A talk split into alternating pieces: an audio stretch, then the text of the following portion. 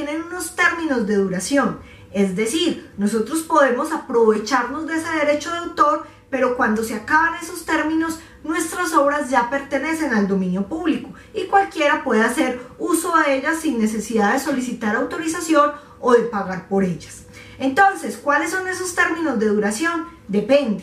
Si el autor es una persona natural, es decir, como tú o como yo, el derecho de autor lo vamos a tener durante toda nuestra vida.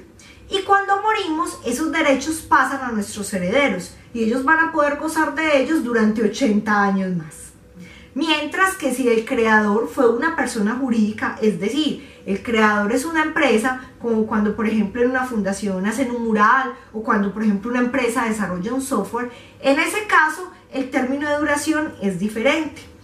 A partir del final de ese año donde se hizo la publicación oficial de la obra, se cuentan 70 años y después de pasar esos 70 años ya la obra pasa al dominio público. Entonces, tengamos en cuenta eso, los términos son diferentes, si el autor es persona natural o si el autor es persona jurídica. Hace poco hubo una ley que fue la que modificó este término. Entonces, para que no te confundas, de ahora en adelante son 70 años. Entonces, para que lo tengamos en cuenta.